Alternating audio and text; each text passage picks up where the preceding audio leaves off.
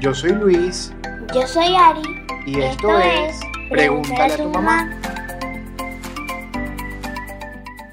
Bienvenidos a este quinto episodio y como ustedes ya saben, nosotros salimos así editados, iluminados, controlados, mejorados, embellecidos gracias a Carlos Mejía de San, nuestro diseñador gráfico. Y Síganme en nuestra- sus redes sociales. Y nuestras redes sociales que ahora tienen sentido, son orgánicas y con contenido creativo, fueron mejoradas por Ariani Benítez de AB Comunicación. Yo soy Luis Yo lo siento. Yo soy Ari. y esto es Pregúntale a tu mamá. Como ustedes ya lo saben, alrededor de estos cinco episodios nosotros hemos estado o hemos estado hablando de cine, Sí. porque ¿quiénes lo decidieron? Ustedes en las redes sociales. Ustedes decidieron que esta temporada se hablaba de cine. Y ajá, ¿nosotros qué hacemos, Aranza? Hablar de cine. Entonces hablamos de cine. Entonces nosotros en esta temporada, ¿verdad? Estamos hablando de diferentes películas, pero hoy nos tomamos la tarea de, nos las tomamos con Te soda. voy a decir algo que no te diste cuenta. ¿Qué? Las, de, las de los cortos que vamos a hablar hoy Ajá. son de Pixar. Ya hablamos de Pixar. Sí, pero no estamos hablando de los cortos de Pixar o de las películas de Pixar, estamos hablando específicamente de, estos dos. Ah, ¿Y por qué estamos hablando y por qué vamos a hablar de estos dos cortos el día de hoy? Vamos a hablar específicamente porque tratan o tocan el tema de la paternidad y de la maternidad. Pero vamos a hablar un poquito más adelante. Primero hay que saludar a nuestros preguntones de confianza. Nelia ¿Quiénes comentaron esta vez? Nelia Sánchez, Génesis Muñoz y otros más. Pero son los recurrentes. Gracias por siempre estar ahí, por darnos el apoyo y por irse a tomar el momento de comentarnos eh, sus opiniones sobre eh, nuestros videos. Y, si Nues- to- y tomar esos 15 minutos de video nosotros hablando. Exacto. Entonces, bueno, comencemos. En el tema de hoy, hoy vamos a hablar específicamente de dos cortos de Pixar que se llaman Bao y Flota. Son dos cortos de Pixar. Uno tiene más de un año porque creo que se estrenó en el 2019 y el otro se estrenó con cuando se estrenaba Los Increíbles 2. El corto de Bao salió antes de Los Increíbles 2. Incre- No. Sí, Sí, en 2018. en Los Increíbles 2. Entonces, bueno, a mí particularmente me pegó mucho eh, ese corto de Bao que habla Porque de- se pasó mucho tiempo. porque se parece Justo mucho. está vestido como el personaje. Sí, me falta la chiquita que me la quité. Sí la tiene, pero, pero se, se- se está creciendo de nuevo. Pero sí, eh, me trajo mucha votación porque habla de la crianza de mi mamá. Eh, me veo muy reflejado en ese corto porque eh, así siento que en cierta medida fue la crianza con mi mamá y que me imagino que también vivió el mismo duelo que vive esta mamá en este momento eh, cuando él toma la decisión de irse de casa a hacer su vida. let it go. Bueno, esa es otra canción. A ver, Aranza, pero cuéntales cómo es Babo. ¿Qué- qué- Bao es como una mamá que extraña mucho a su hijo Ok, porque ya se fue. exacto. Let it go, let Al it grano, go. al grano, que te me va por las ramas. Ajá. Entonces ella, ella come unos bollitos así chinos. Ella hace unos dumplings, que son unos bollos rellenos de carne, que se hacen al vapor, que son muy consumidos en la cultura asiática. Va a saludar en esa, en, como se dice hola, en esa con la en No, no, porque no es coreana la señora. Deja el K-pop en paz. Sayo. Ajá. Continuemos. Em, La señora hace los bollitos y de repente, ¿qué le pasa con uno de los bollitos? siente que es como, que siente que es un bebé. Entonces, No, la señora lo muerde y grita, el bebé grita, ya lo suelta y cuando se ve y se y sale a hacer cuerpo. del dumplings o del bao sale un bebé, sale un niño. Y bueno, esta señora a lo largo de todo el corto Lo, lo cría. ve como la crianza, como el niño va creciendo y vuelve a revivir todo con lo que vivió como madre. Claro, eso no lo sabemos hasta el final, en el contexto del video no se ve, Porque es como que al tener ese bollito recuerda lo que pasó con su hijo. Con su Exacto, hijo. es su forma de vivir el duelo de que su hijo ya creció, de que ya no es mamá y vuelve a ser eh, esposa y que se tiene que volver a reencontrar en una casa sola, que ya no tiene a su hijo para compartirlo, para llevar al mercado, para comer dulces, para hacer tai chi.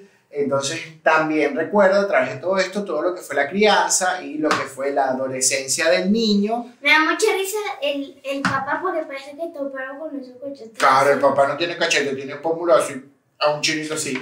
A mí también me da mucha risa que cada vez que se sorprende, se le ven los ojos grandotones. Entonces, nada, se ve el duelo de que este chico creció, pasó a la adolescencia, a la rebeldía y consiguió una novia. Y le, novia. pidió, y le pidió casamiento el primer día que se conocieron. Bueno, eso se ve en el corto, pero me imagino que es como el resumen de todo lo que pasó en la A vida mí, real. me- o sea, seguramente algunos vieron Bao en, en las partes cortas donde veían una película y ponían tipo cortos. El corto, o sea, el, el- al- pero nosotros ya lo hemos visto muchas veces porque, bueno, está en Disney Plus Y no solo porque está en y, Disney y Plus. en, Yu- y en YouTube también está disponible hace Y en tiempo. Increíbles, eh, viste que a veces hay como cortos tiempos antes de que empiece la película Ajá. y que ponen cortos. Bueno, ahí salió una vez. Claro, ese era el corto que daba, porque Pixar viene haciendo esto hace mucho tiempo, coloca cortos antes de la película. Y así le da oportunidad a nuevos directores y nuevos eh, eh, dis- Productores. productores, diseñadores o artistas gráficos a presentar su material. También pasó haciendo Story En la mayoría hay, en la 4. en la mayoría hay, un- hay cortos muy lindos. Yo lloré en la última parte de Toy Story 4. Ajá, Aranza, estamos hablando del corto de Bao. Y lo que también me gusta es ver esta, eh, esta, esta, este tipo de duelo que tienen las mamás que nunca se habla. Porque siempre se habla del duelo de eh, cuando, eh, Mm. ¿cómo, se, ¿cómo se diría? Cuando una, un hijo pierde una mamá es huérfano. Sí. Cuando un esposo pierde a su esposa o viceversa son Es viudo. viudo. O Cuando una, una esposa pierde a su esposo es viuda. es viuda, pero no hay un, un nombre por una pérdida cuando una, cuando una mamá pierde a su hijo. No existe porque no es parte común del ciclo de la vida, pero bueno, en, en realidad no, No lo, es que pierde, lo No es pierde. que lo pierde, es que Lo, lo deja ir. él no, no lo deja ir, pues es hora de que él haga su vida, como es el ciclo de la vida. En algún momento tú irás a hacer tu vida y yo haré una fiesta aquí con mis amigos. No, mentira, mamá. Va a llorar seguramente. Sí, sí, sí. Él es muy sentimental. Sí. La otra vez no, no, pero tú eres, a veces te ríes mucho. Eh, bueno, una anécdota. El domingo vomité mucho. Y él estaba... claro, imagínate, parecía una película de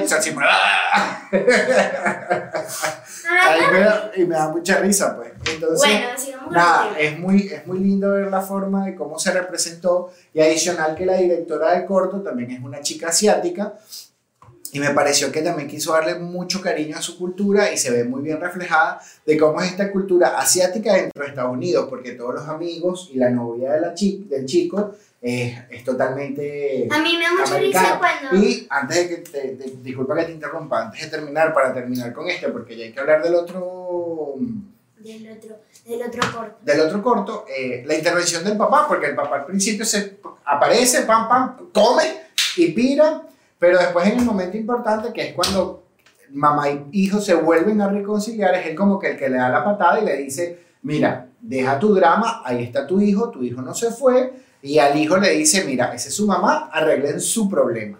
Entonces, eso me da mucha risa y, y me gustó bastante que estuviese todo muy bien representado. Hay una parte que es muy controversial dentro del, del episodio, porque cuando el, el dumping, el, el niñito, se va como que me quiero ir con la rubia, la mamá y se lo come. Entonces es como, como todo el mundo lo ve como que feo se comió el hijo. No, es como el sentimiento y la forma de, la- de que la mamá vivió el duelo de que, bueno, no te vas, eres mío y ¡pum! Se acabó. Entonces, nada, es muy Así lindo. no, obviamente no sucedió, ¿no? No, eso es como una metáfora, una referencia gráfica de qué fue lo que pasó, de cómo ella vivió su duelo. Ajá, Pero lo que fue- quería decir. Ajá, Eh, ¿Viste que cuando está bebé que están escogiendo los panecitos? ajá. Que te lo sirve. Claro, porque el, la- el, el, el dumping o la mamá y el niño, como quieras verlo en esta representación gráfica, siempre comían dulcito. Pero la verdad que es muy lindo, es muy cómico, traten de verlo. Y bueno, ahora vamos a hablar de Flota porque se nos acaba el episodio y no hablamos de Flota. Flota salió el año pasado, O sea, tenemos 7 minutos para uno y 7 minutos para otro. no, ya llevamos 8 minutos, así que tenemos 6 para este para poder cerrar. Bueno, Bueno, en Flota trata de, eh, de un niño que aparentemente tiene la acción de flotar. Y obviamente el papá se siente muy orgulloso de eso, pero empieza los vecinos y como siempre el prejuicio de los demás a querer juzgar o criticar al niño porque hace algo fuera de lo normal, que es flotar.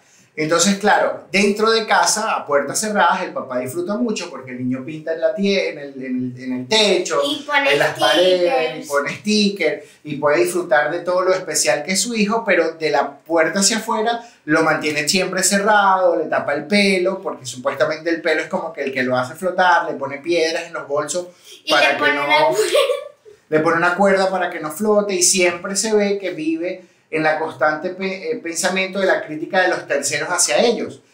A mí es, Estuve es investigando. el único corto de Pixar que he escuchado que la gente habla. Es, eh, sí, es verdad. Siempre en la mayoría de los cortos hay, hay sonido ambiente, más no los personajes hablan. Pero sin embargo... eh, Pero puedes entender el corto. eh, claro.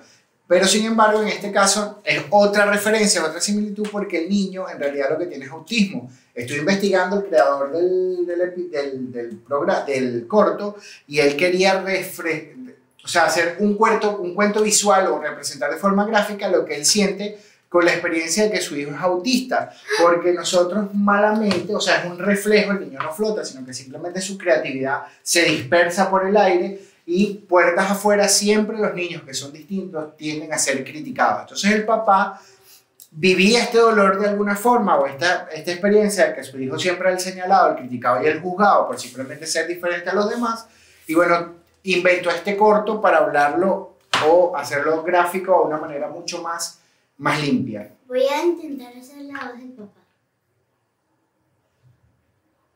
Puede dejar de ser, no puede ser normal. Claro, entonces llega un momento que en el corto que el papá lo lleva al parque y el niño intenta ser feliz y intenta flotar y no sé qué, entonces se pone agresivo, trata de jalar al niño, de agarrarlo, porque el niño obviamente empieza a, a- flotar y todos los papás se asustan y tratan de proteger a sus hijos, pobrecito este, o lo ven mal, entonces el papá llega un momento en que se sa- satura y le grita que si no puede ser normal. Entonces ahí como que cae el punto de inflexión donde este papá quiebra por dentro y dice, ¿por qué tiene que ser normal? O sea, no tiene por qué ser normal. Él es así y es feliz así y yo tengo que aceptarlo así y entonces se hace... Más bien como que cuando, lo, to- cuando él agarró al niño, todos los papás dijeron gritar al niño, pero cuando le dijo como que, cuando le gritó como que, "Ah, ¿por qué le gritas? Exacto, entonces esa es la doble, la doble moral que muchas personas mantienen y que simplemente eh, no se dan cuenta porque vivimos con una sociedad que nos tiene eh, eh, cuadrados, de que cuando algo es distinto es señalado, pero cuando algo es, se escapa del control o de la normalidad, también nos asustamos porque cuando el papá rompe, porque obviamente llega un momento en que se desespera, que lo trata con fuerza y lo, lo reclama y lo reprime y le dice que porque no es normal y, lo, como que lo, las- lo, lo- lo satura. La otra moralidad que, ah, por, por favor, lo está maltratando. Entonces ese es como que el momento, el punto de quiebre del papá que hace que, que, que hace Aranza. Bueno, lo, ha- lo- como que el niño se pone a llorar y como que se hace así, un besito. Ajá. Entonces, el papá lo agarra y le hace así y se sienta en el columpio y se columpia. Y el bebé, y el bebé, y el bebé se despierta así y flota y todos los papás se ponen felices, el niño lo, lo- y se pone a jugar.